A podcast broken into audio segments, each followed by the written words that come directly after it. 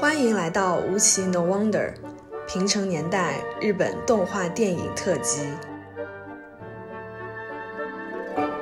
欢迎收听无奇 No Wonder，我是 Brad，我是黛布拉。从今天开始，我们要给大家奉献一个新的系列。这个系列我们主要聚焦于平成时代的日本动画电影。那这个系列呢，我们邀请一个重磅嘉宾和我们一起来聊，他会为大家提供更多关于动漫电影的专业性的意见、细节和一些我们俩没有的一些背景知识、冷知识。对，现在先让他来自我介绍一下吧。大家好，我叫羊驼，然后呃，目前无业。每天在家里看动画，是个老二次元啊，老二次元。这期节目主要是一个预热的环节吧，我们可以先让羊驼带我们了解一下关于动画的一些特别专业的，或者说与真人实拍电影不同的一些工种啊，包括工作的一些环节，这样也为我们之后的这个系列的很多具体的这种片段的讲解扫清一些理解上的障碍吧。嗯，我想的是，就是按照动画制作的流程给大家，就是先顺一下，就动画是怎么做出来的。呃，首先就是动画在本质上，尤其是就是日本二维动画，它本质上是定格动画，它是一张一张画出来的，然后一张一张拍下来的。就实际上你们可以理解为，日本动画就是画一张画，然后在相机上，在这个动画台上拍下来，然后再画一张画，然后再拍下来，拍个几千张，差不多一万张画，它就是一集二十四分钟的动画，然后剧场版它就是相对的会延长。它是这么一个逻辑。除了定格动画之外，其他的动画电影，我们如果放到世界范围的话，还有哪些类型？呃，就是二维动画，基本上就是这个这个类型。技术进步了之后，有一个动画种类叫数码动画，就它不需要画，它是会用软件，比如说 Flash，帮你自动补帧。就你只要画两张原画，中间它可能会用，就是 Flash，你们小的时候不知道有没有玩过，就电脑课上，它是会自动把你把这个中间的过程给你补上。它不是一张一张画出来的，它中间会有就是非人工的要素，但是总体的来说，就是我们看到过的小的时候迪士尼看的那种猫和老鼠啊，然后包括日本的最早的这个这个手冢治虫，到现在的二维动画基本上都是这个概念。然后就我直接说流程吧，就是跟电影来参照着来说吧，因为我觉得大家应该对电影还是比较了解的。呃，首先是企划，就是大概要拍一个什么样的东西，里面有什么内容，然后主要的这个职员是谁。就比如说监督是谁，人设是谁，啊，这个东西是个企划书，企划书定下来之后，钱下来了之后，开始写剧本，剧本就是脚本家去完成的一个，就是在动画里面叫系列构成这样一个职位，它主要的内容就是剧本。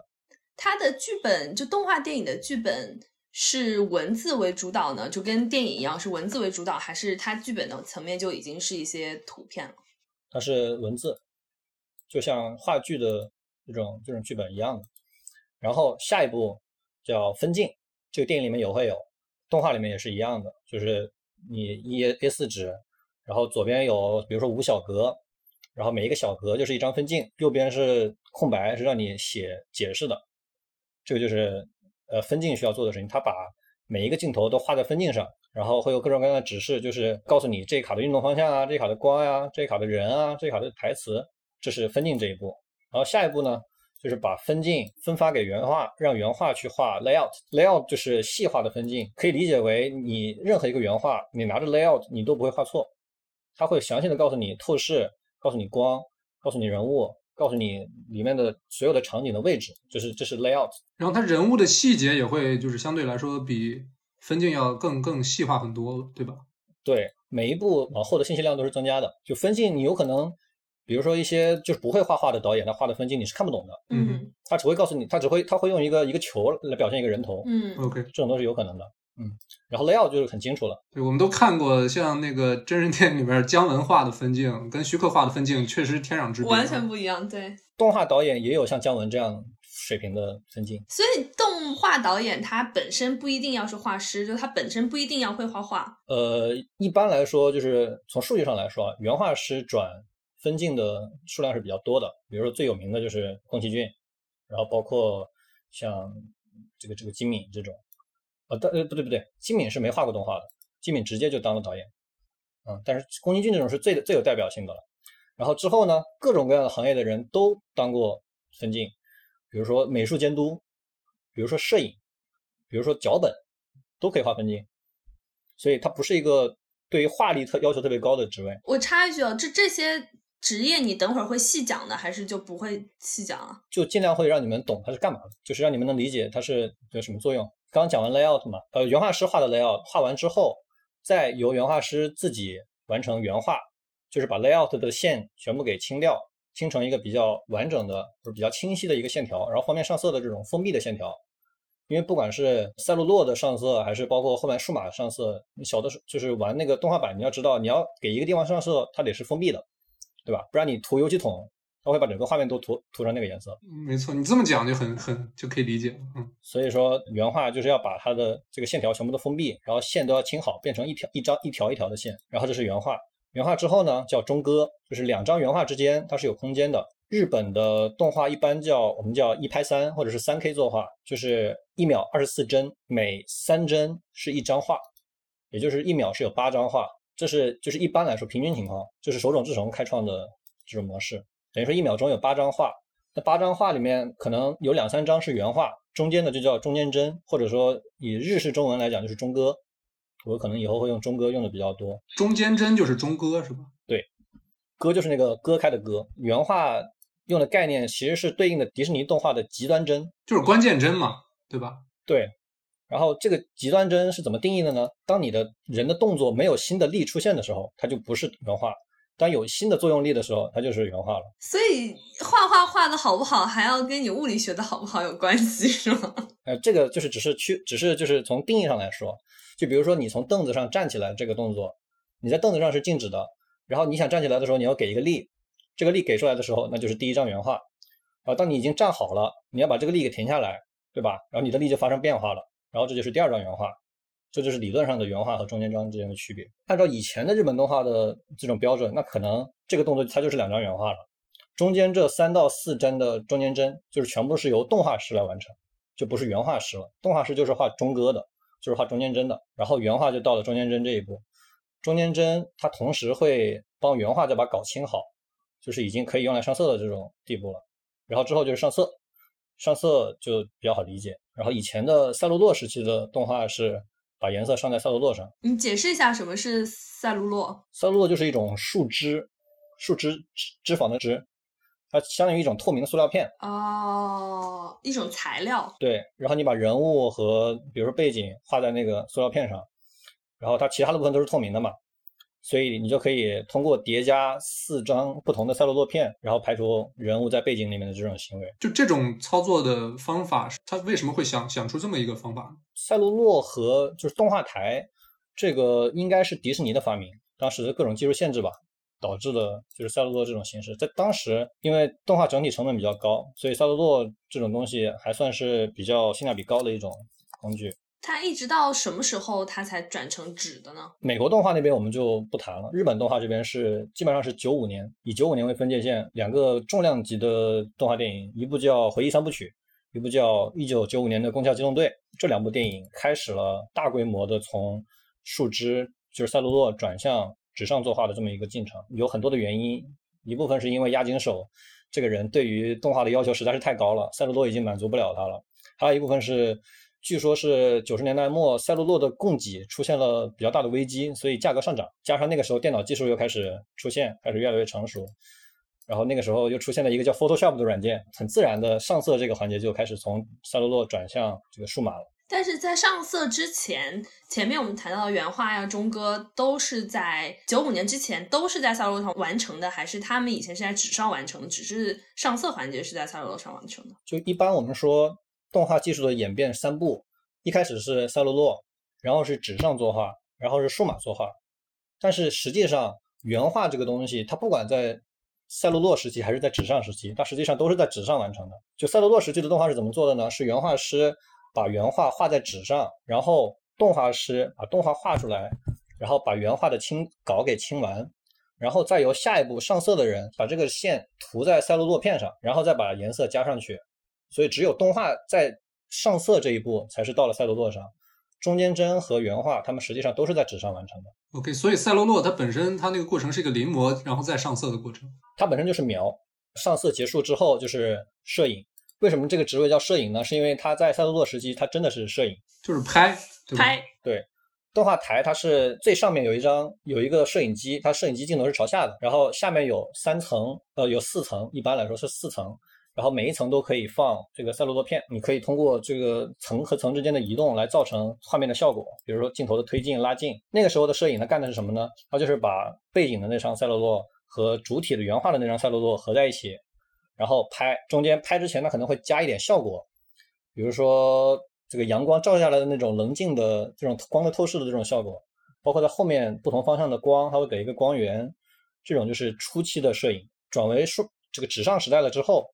开始普遍的用 PS 啊，或者是其他的，比如说 AE 的软件去做摄影，就是会做特殊效果，比如说加滤镜啊，加一些环境光啊，然后。加一些特效，对，其实就是现在的特效或者后期 post production。对，所以它这个动画的摄影跟所谓这个真人实拍电影的那个摄摄影不是一回事儿，对吧？就完全不是一个东西了。只是中文的这个翻译是一个一个字儿。对，但是摄影这个职位还是被保留下来，就是被称为摄影。所以我在之后如果说到摄影这个职位的话，那就是你们可以理解成特效师。呃，摄影之后剩下一个编辑或者是剪辑的一个概念。日式动画的剪辑跟电影里面的剪辑是有本质上的区别的，因为电影的剪辑它本身也是个创作过程，对吧？它是会它是可以体现作家性的。嗯嗯，没错。对。但是日本动画就不会，因为你在原画的时候就已经决定了，或者在分镜的时候就已经决定了，是吧？对，因为日本动画最大的特点和它的优势就是成本小、成本低，一般来说不会有余裕去给你画多余的镜头，所以你的剪辑一般来说是处理一些微小的问题，比如说配音和人物的表情没对上。时间不够，或者是音乐和动画没接好。我可不可以理解说到目前为止，其实真正有创作意义的就是画分镜的人，他其实是一个真正就他在创作过程中，后面的人他只是完成这个分镜的创意而已。这个是动画和电影的本质区别之一，因为你作为电影导演，你只需要去指导人物他怎么动，对吧？但是动画里面的人物的动作全部都是画出来的，所以。他把握这个空间透视，然后去想象人脑，就想用人脑去想象人的动作，然后包括就是对空间的把握，这都是非常非常困难的事情。你可以想一想，就是你画以前画那个小人书的那种感觉，就是翻页的那种书，它实际上是非常考验你的想象能、想象力的。实际上，我们说原画、包括 layout、包括分镜都是创作过程。动画是一个妥协的行业，就是所有的动画监督，他的首要的那任务不是说表达自己的作家性。而是要去经过各种各样的妥协，克服各种各样的困难，把这片子拍出来。所以实际上，一个动画的成片，它的质量很大程度上是受原画的限制，或者是说我们说的画力，就是画画的画，力量的力，它是受到这东西的限制的。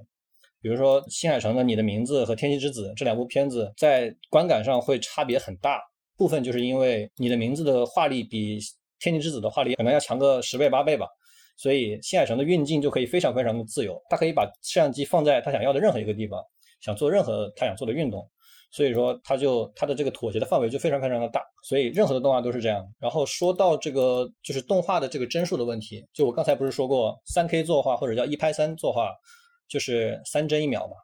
这个东西是谁发明的呢？是手冢治虫发明的。就我觉得讨论动画是怎么做成的，还很有必要去聊一下手冢治虫这个人。他既是日本漫画之父，当之无愧的，他同时也是日本商业动画之父。他对于日本动画产业的最大的贡献就是他把动画的成本拉到很低的水平。然后后面宫崎骏对日本动画做的是，他把日本动画的质量往上拉了一个很高的一个水平。所以他们俩这成本一拉低，质量一拉高。就造成了日本动画的这种繁荣。在手冢治虫之前，就是日本动画它成本高的原因是什么呢？或者它做了什么样的呃行为让它成本降低了？手冢治虫之前主要的日本动画的制作方叫东映，是一个很有名的公司。他们的作画的整个制度是沿袭了上海美术制片厂，他们的原则叫全动画，基本上就是一帧一张。所以一秒二十四帧要画二十四张，就是比如说一个人他在说话的时候，他基本上就是嘴在动。假如说是一个固定镜头，然后人物也不变，但是东映当时的做法就是你还是要把每一张都画出来。然后手冢治虫为了降低成本，他就发明了一个叫一个叫口动作画法，就是把一个人的嘴部的形态分成开、半开和闭三种。你人说话的时候，你就只用把嘴按照这三种不同的形式把它变一下。实际上就不用画那么多张画，所以你当一个人在讲话的这个镜头，它实际上就是一张画加上嘴的不同的动作，三张小画就可以了。然后手冢治虫还发明了三 K 作画，就是实际上把一秒钟所需要的作画的张数一下就缩短了三分之二。然后他还开创了，比如说一个概念叫兼用卡，一个镜头可以用很多次。我们最熟知的应该就是那个魔法少女变身的画面，包括高达变身的画面，都可以用很多很多次。这样就可以把力用在这些关键的画面上，然后可以反复播放很多次，哦，也是降低预算的一个办法。然后还包括了，或者说就像那个数码宝贝什么升级的那个进化的过程，对嗯，这些都是每一集可能都有这么一段儿。对这个，就是在我们现在来看，它可能是已已经变成了一种这个文化就是传统潜规则，对是一种对对，对。但是实际上，它是从手冢治虫发明之后，才会有了这么一个这么一个，实际上是省钱的一个办法，一个套路，或者说提升性价比。对，所以以前东映动画要拍一集二十多分钟的动画，要画多少张呢？可能要画两万张。然后手冢治虫的制作模式下需要多少张呢？只需要两千张。他一下就把这个画的成本缩短到了十分之一。然后再说手冢治虫，他作为一个导演，他实际上作为一个动画导演，他画分镜的水平是不太行的。呃，尤其是跟宫崎骏相比了，因为我们会很下意识的把宫崎骏和手冢治虫这两个人做一个对比。手冢治虫他的漫画水平是非常非常高的，以至于宫崎骏在七十年代的时候，他干嘛呢？宫崎骏把自己的很多漫画都撕掉了，因为实在是跟手冢治虫差得太远了，根本就比不了，他会陷入手手冢的阴影中。等一下，我觉得这个漫画它本身不就是一个画画分镜的这么一个过程？我也觉得，嗯，那为什么他的这个漫画很好，但是动画又不行？因为动画是动的，但是如果说按照刚才这个逻辑，监督他只需要去控制分镜，或者他只要去控制整体的这个，甚至他其实不用控制整体制作流程啊，他就想好这个剧本，然后画好分镜就好了。那你说手冢治虫他动画水平不行，漫画水平可以，那感觉说他找的原画师不行啊，他找的画师不行，他的画力不行，那这跟他本人没有关系，这是他找的组织的那个团伙不行。就是还是这个动画和漫画之间的区别的问题。动画是动起来的，就是你的镜头，就是你的镜人物在镜头里面是需要动的，然后同时你还不能平着动，不然就是很多动画，甚至是现在的动画，它会做成像皮影戏一样的感觉，嗯，嗯，你会没有距离感，同时它根本就没有画面纵深的运用，这就是宫崎骏的手冢治虫的区别。我没有想到他那个就是那个镜头运动这件事情，就是我我把它想当然的以为漫画到动画，它就是把它动起来。但就是我这种想法，其实它动起来就是皮影戏那样动起来，就是我没有想到它从漫画到动画，它这个动的过程，它还有运镜的区别，它还有景别的区别，它还有这个场景转换的区别，这些部分其实都是从从漫画转到动画中间要考虑。对，这就是就是这两个人的区别之一。手冢他其实不管是漫画还是动画，他的就涉及的剧情的故事的类型非常非常的杂，有包括有涉及到这个整体对人类的思考，甚至有宗教，有对环境的思考，甚至到科幻，然后到传奇都有很多很多。所以说他他的漫画或者是他作为剧本家的水平是非常非常高的。但是还是像刚才说的那样，他就是突出不了动画作为这种运动的媒体它的特别的优势。然后手冢他作为一个老板，就他作为这个虫 production 的老板，他的经营水平也是非常之低的。首先是他自己的剧本或者是他自己的作品，他永远是悲剧结局，他是一个就是悲悲剧论，他觉得悲剧结局才比较好强调主题，所以说他的片子没人愿意看，因为大家还是想看 happy ending，尤其是作为一个市场。所以说他的作品非常缺乏娱乐性。另一个主角宫崎骏，他什么呢？他喜欢用小孩当主角，他喜欢搞一些飞呀、爆炸呀，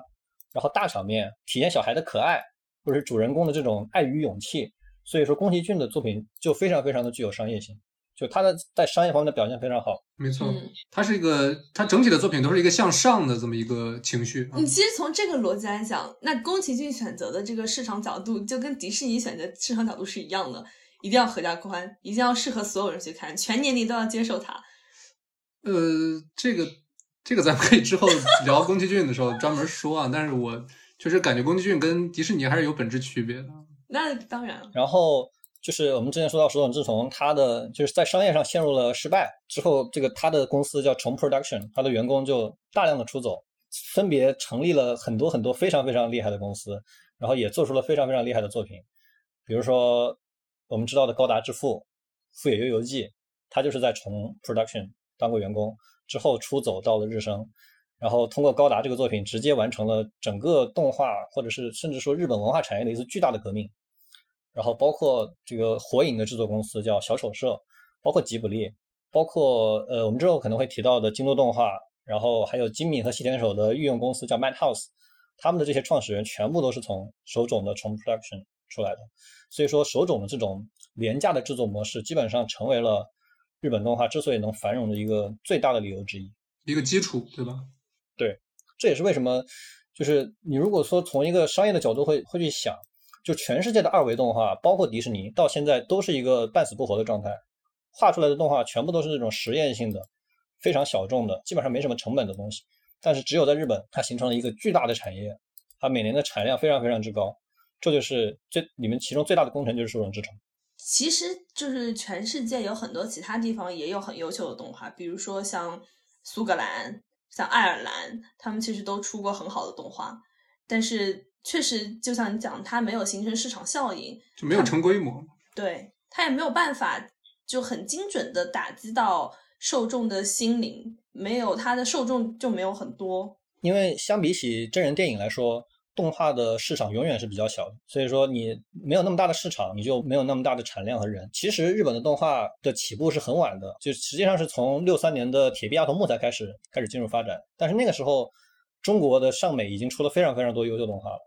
然后法国和迪士尼都已经繁荣了很多年，甚至包括苏联的动画质量都是非常高的。比如说宫崎骏，他实际上是受了一部叫《雪之女王》的苏联动画的影响，才真正的坚定了自己当动画人的决心。所以说。说手冢治虫和宫崎骏这两个人对于日本动画的繁荣有着决定性的作用是完全不过分。就虽然刚才吐槽了手冢治虫很多这个商业上或者是经营上的一些问题，但是他还是画过很多不管是日本动画还是世界动画历史上特别关键的一些作品吧。你可以就是稍微就比如说刚才像刚才说的《铁臂阿童木》啊，我对他比较熟悉的就是多罗罗和那个火鸟啊，火鸟，对对对。然后宫崎骏他是一九六三年进了东映。等会儿我插一句啊，这个东映是那个日本最大的制片厂、电影制片厂之一，那个东映是一回事吗？是一回事，他们就是是同一家制作公司，同一家母公司，相当于是对不同的部门。然后宫崎骏在六四年在东映认识到了东映当时的一个导演叫高田勋，那个时候高田勋在拍《太阳王子》这个动画，我估计应该是没什么人看过的。但是如果你看一下，然后你再对比宫崎骏从《风之谷》到《幽灵公主》这段时间的所有的作品，你都会发现，其实基本上都有太阳王子的影子。就是可以说，宫崎骏在九七年拍完《幽灵公主》之前，一直在追寻这个太阳王子的影子，或者是留了这种高田勋的太阳王子的这种元素。然后这两个人基本上相当于双剑合璧，然后一起拍出了几部非常非常厉害的作品，比如说《阿尔卑斯山的少女》，包括一个 TV 动画叫《三千里寻母记》，都是从技术上和市场上这个大幅的改变了日本动画业界的这种作品。但是后来这两个人一九七一年就跑了，从东映跑了，为什么呢？因为东映开始学习手冢治虫了。所以刚才我这个辱骂手冢治虫，并不是我说的，都是宫崎骏本人说的。OK，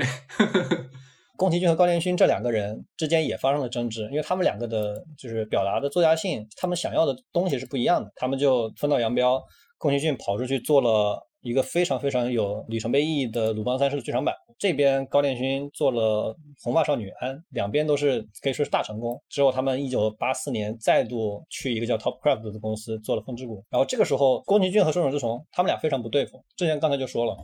宫崎骏想拍好动画，他想拍全动画，然后手冢治虫因为他自己本身公司也穷嘛，宫崎骏从来就没有经历过手冢治虫那种窘迫的环境，他没当过老板，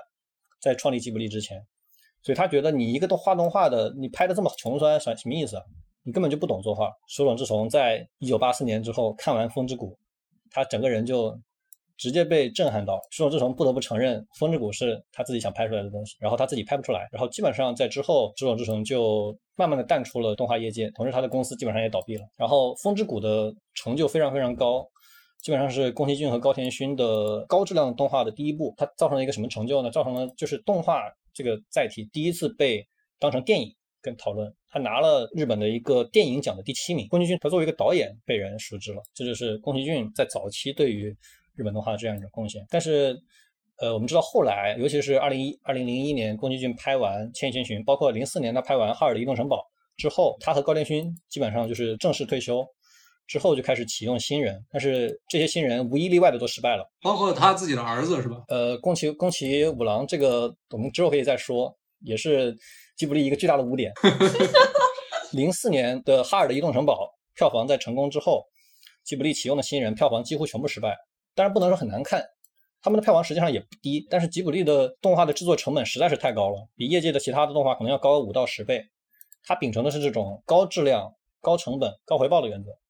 它的所有的动画成本都非常非常高，制作周期非常非常长。就你说的这几部失败的作品，具体是哪几部？呃，有米林宏昌的一部，然后有宫崎五郎的一个《地海战记》，加起来也不是很多，因为吉卜力的产量就比较低。但是分账票房到自己公司之后，发现是入不敷出的，所以说吉卜力基本上很难去培养新人。我们刚才说到这个重重 production，它出来了非常非常多的牛人，部分原因是因为手冢治虫让他们去做这种非常非常廉价的动画，所以你也不怕亏，也给他们比较大的自由度，然后就锻炼了很多很多新人。但是吉卜力就不一样，首先是吉卜力的动画的成本非常非常高，即便你是新人监督，他也会给你很多的资源，所以他不敢让这种年轻人去大胆的做。宫崎骏对吉卜力的所有的作品的控制都非常非常强，但是高田勋的作品除外了，包括他儿子，包括米林宏章他们拍的片子，都是很受宫崎骏控制的。所以说，从《风之谷》开始，就是吉卜力这这个十几二十年、三十年的这个历史进程，他没有出过一位优秀的监督，就除了宫崎骏和高田勋。说到这一点。其实和最后吉卜力的解散也有一定的关系，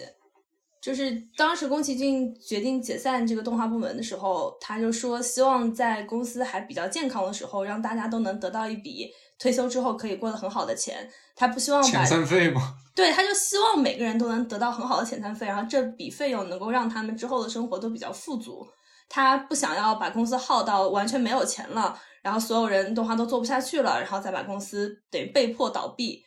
然后第二个是，我觉得可能吉卜力整个运营模式就受宫崎骏影响太大，就他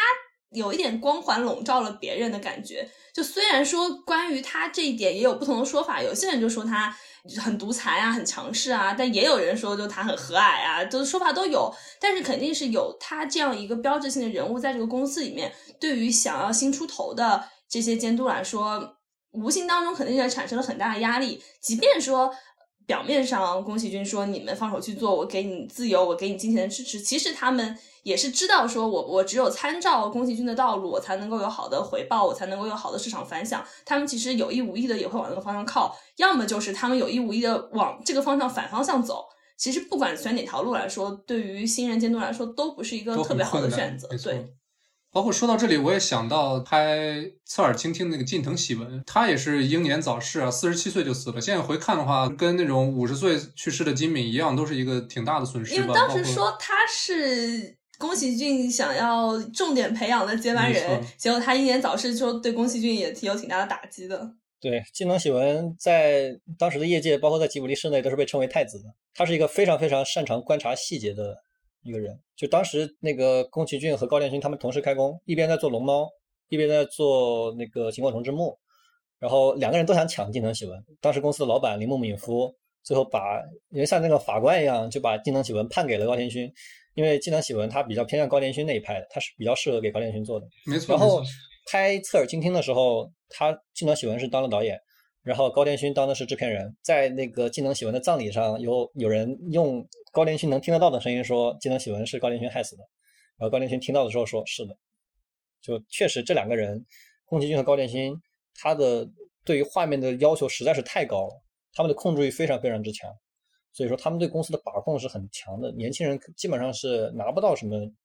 自由发挥的这种这种这种度量，创作的话语权是吗？对，呃，所以说像安野秀明。像这个西田守，他们基本上在吉卜力连分镜的位置都没有拿到，就就跑了。但是关于细田守是怎么离开吉卜力的，其实说法也很多。他肯定是有各方面影响嘛，但是一般来说，就是主要还是因为细田守自己在公司做哈尔，觉得大家都不管他，有种被孤立的感觉。因为那个时候是零零年底，然后包括零一年，整个公司的全力都在做《千与千寻》，《千与千寻》的进度非常非常的慢。吉卜力当时甚至这个动用了完山正雄的人脉，跑到韩国去借了很多人，所以说也也的确是没人去管哈尔的移动城堡。OK，这段我们其实可以到时候讲西田守的时候再展开讲。对，因为西田守确实我们肯定也会说到的。之后就回到你们刚才那个问题，就是动画和电影它的制作上的区别，就是按照我的理解，电影的拍摄的限制主要是硬的技术方面，包括你的镜头啊，包括特效啊。啊包括一些运镜啊，主要是这方面的。动画的限制在于什么呢？也有导演创作能力的区别。这个我这个当然这这个肯定有，但是就是不讨论嘛。我讨论的是技术方面的。动画的限制在于想象力。动画它毕竟是不需要实实拍的嘛，所以你可以把摄像机放在任何一个地方，你可以放在天上，然后你可以让它随意的移动。但是作为画的人，你是非常非常难去想象它的物体或者想象镜头的运动的。其实是一个从无到有的过程嘛，因为拍电影的话，起码你面前有个真人站在面前，而且这个人是活物嘛，你可以让他就是自由发挥。但是也是我一个特别想问的问题，就是相当于就是动画的监督其实就是导演嘛。一个电影，它主人公的这种表情啊或者动作呀，这这个监督会会去，比如说负责去构思吗？这个首先不一定，有的人就会去，有的人就不会。但是总体来说。监督的最大的工作就是 say yes or no，他要对所有事情的决策权。所以说，有的人呢有能力，尤其是原画师出身的导演，他可能会去自己去做一些设计图啊，做一些草稿，甚至是画一些原画，来告诉自己的手下表情是怎么样的，人物是怎么样的，动作是怎么样的。然后有的导演就不一样，因为有的导演他本身也不会画画，他只需要最后的那个效果，他同意或者不同意，他只需要做这个事情。所以从这个角度上来说，嗯。我对于电影导演的理解一直说，导演是那个控制这个故事用什么角度去讲出来的人。因为电影它其实就是所有的观众都是站在导演的角度来看的这个故事。那在动画电影上其实也是这样，这个故事是站在导演的角度来讲出来的。这个镜头是怎么样的，这幅画要怎么画，都其实都是听这个导演的。那在这个角色上，其实电影导演跟动画电影导演是一样的。对，其实也是一个最终决策权的这么一个对存在的，他来决定这个故事是怎么说的，用哪个角度去说。嗯哼，这是一个。然后我们再说到一个东西叫作画监督，或者说作监制度。这个疑似也是手冢治虫发明的，尤其是一些长篇动画会会体现出来，就是你会看到这个不同的蜡笔小新，不同时期的蜡笔小新长得是完全不一样的，它的屁股的形状是不一样的。如果你没有看过这个神山健治版的《宫壳机动队》的 TV 的话，你们也会注意到每一集的这个草治素子的脸都是不一样的。每一集吗？对，就是有些细微的区别是吗？有的区别已经大到影响观感，这个就是出于他们不同的单集之间是由不同的作监去完成的。因为随着动画的量产，原画师的质量肯定是不行，而且数量是不够的。因为单一集动画它可能是不同的很多不同的画师完成的，所以说为了保持在单集里面这个动画的，比如说人物的脸，它的风格是一致的，就发明了一个叫作画监督的职位，他就负责把原画用修正用纸进行修正，才保证就是这一集里面这个人的脸啊，或者是说他的动作没错。因为有的时候原画师的水平其实可能是很低的，尤其是现在啊，有很多原画师的素质真的非常的低。所以作画监督就要进行大量的工作，甚至是重画，来保证就是这个画面是对的。比如说，呃，一九九五年的《新世纪福音战士》，当时的 EVA 的这个作监叫本田雄，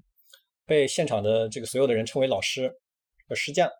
因为那个时候的就是负责画 EVA 的年轻原画，一个是想法都很飘，大家的手都都乱飞，包括脸会乱崩，然后就需要大量的让本田雄这个作画监督去帮他们修正。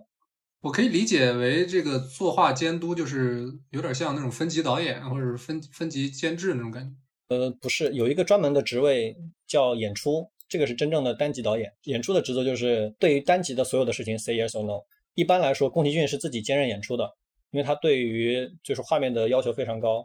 然后高田勋一般会让其他人来当演出。我有一个问题，画原画的和画背景的，他们有这种阶级之分吗？比如说背景画的好，他就能去画原画，有这种说法吗？呃，一般来说是不搭嘎的。一般来说，画背景的人往上就是做到美术监督了，他会就是专门去画背景，然后画原画的人往上一般是会去做作监、作画监督，然后。再往上的话，有的人可能会他想去精进他的画画的技术，他就会去继续去做原画；有的人他要往上走，他就去做演出、分镜、导演。然后一般来说，就是背景和原画这两个工种，实际上它的技术是不重叠的。背景它比较偏设计，对吧？原画它需要的是就是你的想象力，你就想象它的动的。所以说我们刚才说到，就是上色和背景和摄影这三个影响画面色彩的人，实际上用的是三种不同的技术。然后是三波不同的人，他们的之间联系可能会很少。你摄影可能还好，但是你上色的时候，你可能就会想象不到这个摄影会去做什么，包括背景是什么样的。然后新海诚他是怎么样的？他是把这三种影响的因素结合在一起。他从一开始，他作为一个分镜，他就去考虑这些东西。就新海诚，尤其是在早期，他做的一些比较就是早期的动画，包括包括秒速五厘米啊，这些东西，他实际上有一个职位叫美术监督，新海诚自己是兼任美术监督的。就一开始不就是他自己吗？他自己就是全全包揽嘛，相当于做做独立动画的时候是的。那后来不是就成立了他的公司嘛？然后你会看到像《秒速五厘米》里面，新海诚的头衔非常非常长，他甚至还自己负责了剪辑。他就是对于这个画面是有一个全貌上的理解的。包括这个《秒速五厘米》，你看到他的这个职员表上是没有一个工种叫上色，没有没有做背景、没有做摄影的人，他叫美术。这一波人包揽了，所以说新海诚的公司和包括他自己。最强的地方就在于他把美术设计、包括上色、包括背景、包括摄影有机的结合起来了。你去看到他比较商业化，从《炎炎之庭》开始之后的作品，都是大部分情况下人物啊在背景里面跟天气或者是这种光效是就是这种结合的感觉非常强，你就很难看到违和感。这也是为什么有很多人，尤其是年轻年轻人很喜欢新海诚的这种风格。但是在我看来，我觉得他真的就是这方面有点用力过猛了，说实话，就是有有时候有点太太炫了，之后反而怎么说呢？会会有点喧宾夺主啊。日本人在对于一个叫冰川龙介的一个人的采访里面，就是也是一个业界的人士，他觉得新海诚的作家性就体现在他的这种美术。新海诚非常善于利用原画和背景之间的这种这种光影的这种阶级调性来构筑整个世界。当然，不是我说，有的人说新海诚的这个作家，他作家性的内核就在于距离，在于人与人和人与人之间的距离，哦，人与世界之间的距离。他想描述的实际上是这种这种东西，他的这种美术也是他的作家性的最重要的一个体现的这个这个方式之一。我们之后可能在聊具体聊新海诚的时候会提到一些。最后是讲到钱的问题，做动画需要多少钱？呃，首先就是大概的一个比例是一部动画，不管是剧场版还是 TV。它的作画从 layout 到原画到中歌到上色到背景到做监到摄影，这个画画的过程，就是把画画出来的这个过程，大概是占百分之五十左右的预算。就比如说宫崎骏一部动画，它假如说二十亿日元的成本，它可能就会有十亿元是在这些东西上面。工资的这个发放方式有计件制。也有按工时的制度，吉卜力一般是比较偏向给固定工资，基本上吉卜力的平均工资跟日本整个社会的平均工资差不多的。所以说，这个动画行业的平均工资是要低于是低于这个日本平均工资的。动画，尤其是画比较底层的画原画的呀、画中歌的这种动画师，他们的工资基本上可以说是低到让人不忍卒读。换算成人民币大大概一个月，国内的这种画师啊，如果主要画中歌的话，他可能画的快的话，可能有个六七千。画的慢的话，可能就三四千、四五千。就是动画公司他在做的时候，发给一张原画的工资，就是钱大约是两百日元。然后如果你这个外包的话，你层层外包，因为有的动画公司发给一个中间商，中间商再发给中间商，最后中间那个中间商再发给原画师，原画师拿到的钱的数量就不一定了，反正是有可能是远低于两百日元，层层盘剥。所以说，在动画业界，这个工资低的问题已经成为了一个像一个黑洞一样的。正正在毁灭整个日本动画界的一个问题，但是相比之下，吉卜力的待遇就非常非常好。除了画以外呢，就是音响，大概是占百分之十。比如说给这个作曲家帮他录音，然后给他的钱，然后比如说配音工作，加起来这个是占百分之十左右。前期的这种比较有创作性的这些职位，包括监督，包括分镜，包括就是人设、人物设计，包括剧本，这些加起来是占百分之二十到百分之二十五。然后剩下的这个小头就是一些这管理费用了，包括一些版权费用。有的人应该会接触过，就是动画它的出资是有一个有一个制度叫制作委员会制度，就基本上每部日本动画它的开头都是黑底儿白字写的是就类似什么什么制作委员会。对，这个制度是由安野秀明带起来的，但是不是他首创的。呃，我们说手冢治虫它的作用在于。他把电视台给他拨的那几百万日元做成一部完整的动画，让 TV 动画的普及成为了现实。后来，因为动画需要的张数越来越高了，然后人的这个工资虽然没变，但是他需要的各种各样的这个东西是越来越越好，因为他需要引进电脑了呀，包括他的摄影需要更多更多的工作量，电视台给的钱已经不够了。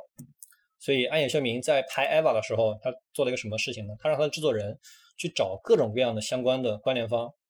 比如说能。通过卖音乐来换碟的这种公司，比如可以卖动画的碟片来赚钱的公司，可以卖这个这个 EVA 的模型来赚钱的公司，把这些公司全部都拉在一起，让他们前期做出资，然后获取相关的权利。最早的这个日本动画的出资主要就是电视台嘛，这是这个手冢治虫开始的。后来呢，玩具厂商发现了这个阿童木这个模型卖得很火，所以慢慢的玩具厂商开始介入。最典型的例子就是万代赞助了这个《富野悠游记》的动画，逼着他拍了一部机器人片叫《高达》，从此成为了一个这个巨无霸的 IP。然后呢，是漫画的原作方。这个作为观众，你看完这个漫画改编的电影之后，你可能会觉得意犹未尽，你可能会去想看这个漫画，所以可以提高原作的销量。所以对于漫画发行方就有利可图，他们也会去参与赞助动画。然后就是九十年代之后出现的这个游戏厂商，游戏也是作为一个宣传片，把这个动画的这个渠道当成一种宣传的手段，让大家去更多的买自己的游戏。然后到这个九十年代末，会有更多的广告公司。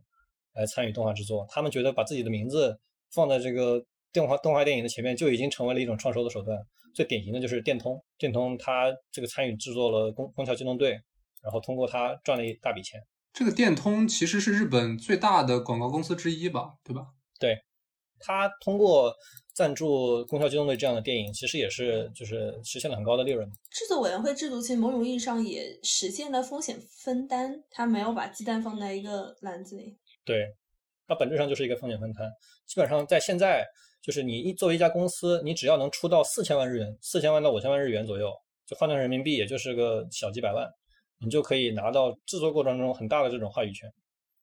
所以对于这个资方来说是很好的一种手段。其次，它也规避了风险。有没有一个数？比如说千寻，它总体的制作费用大概是在多少？一般来说，就是制作费用都是保密的。其次，在九十年代以前。日本的流行的一个风潮就是极大的夸大预算，就吹牛逼是吧？对，比如说阿基拉，就有点像曹操这个号称百万大军这个意思。其实现在中国电影好好多也是，刚想说，就什么前几年那个阿修罗号称花了八亿，然后在电影院上了几天就没了。因为这个东西其实也算是一种机密吧。一般来说，除非是有这个制片人啊，或者是的导演。他在采访中透露这个数字，不然的话一般是不会说的。比如说《辉夜姬物语》是明明确确的花了五十个亿，五十亿日元。然后零四年的《宫桥机动队》，它的预算大概是二十五亿日元左右。然后零一年的《千年女优》制作一开始的预算是一亿三千万日元，最后因为工期拖长。加各种各样的因素，最后一共是两亿日元不到。两日亿日元和人民币是不同的时期不一样呀。千八万吗？嗯，也是那个那个时候的汇率。但是辉夜姬是五十亿日元的话，那就两三亿人民币。我天，那其实 拍一部辉夜姬能够拍二十五部千年女优，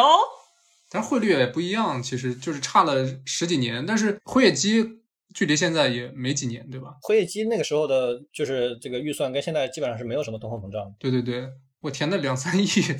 拍动画片，其实两三亿在国产片的这个量级，其实可以拍部就类似《流浪地球》这种电影。因为辉夜姬它基本上是召集了一批业界最强的原画师，当然你钱有钱还不够，你还得用作品去吸引他们。但是它首先这个预算工作量是非常之大的。你看辉夜姬的他那个演职员表是异常的长。说到这个预算，又要提为什么宫崎骏是一个不世出的天才？因为我们刚才说到重要的职位。在这个动画的成本里面，可能可以占百分之二十到百分之二十五，但是宫崎骏基本上可以一个人全包，就基本上可以这个省略掉这百分之二十到百分之二十五的成本。哦，我以为他一个人就拿走百分之二十五。他是开公司的呀，你可以说这个公司的剩余价值都给他了啊，当然是给他和铃木敏夫和高高田勋这些老人了。在一部动画刚起步的时候，宫崎骏，尤其是在他开设吉卜力之前，就他在拍，比如说《未来少年柯南》。在拍鲁班三世的动 TV 的时候，就是省去了这些成本，所以说他可以用一个相对低的成本做出来一部质量非常非常高的动画。他可以把大部分的预算都放在画上，就是他本人是一个特别全面的人，是吧？对他不说他剧本就是水平如何，但他是从剧本到角到分镜到 layout 全包的。就是一般来说，这个 layout 是由原画师来画的，就是原画师会拿到分镜，分镜上会有各种各样的指示，然后原画师拿到分镜之后去画一个 layout。然后把 layout 交给演出看，然后演出如果说没错没问题，你不需要改了，你就再把这个 layout 画成原画。比如说一部 TV 动画，它如果是有三千张原画，然后你需要三千个 layout，但是宫崎骏是可以一人全包的，你可以想象一下这种工作量。所以说他是一个效率的方面的天才，同时他的 layout 质量非常之高。就如果你去看，呃七十年代末的这些动画作品。你会发现它的透视基本上乱七八糟，空间把握基本上为零。你会看到，就是一九七九年的高达初代高达，它的透视根本就是看不下去。你说如果以现在的眼光来看，但是你如果再看同时期的宫崎骏的《鲁邦三世》第二季，你发现它已经有很明确的这种透视的概念的引入。更大的问题是，宫崎骏他自己是没有有意识的在用这些理论的，是押金手把这个透视啊，包括视频线啊，包括机位啊，包括景深、景别这些东西引入在动引入动画业界的。但是宫崎骏他当时就是通过自己的潜意识来做这些东西，他通过经验来做的。那真的就是天赋，嗯，对。所以那个时候，就是你看宫崎骏的《未来少年柯南》和《鲁邦三世》，你就是真正意义上的打开了一个新的世界，尤其是作为年轻人。OK，其实本期节目到目前为止，其实羊驼把日本动画的整体的这个制作流程，包括每个环节的负责人或者是工作人员，都大体介绍的很清楚了啊，也为我们之后讨论具体的动画导演也好，或者说。动画的这些作画的细节也好，扫清了很多用词上的或者是认知上的障碍吧。接下来的一期节目开始，我们也会围绕着平成时期最重要的几位动画的监督，也就是说动画的导演以及他们重要的作品，梳理一下整个平成这三十年来日本动画的成就也好，或者发展也好。感谢收听《无奇 No Wonder》，我是 Brad，我是黛布拉，我是羊驼，我们下期再见。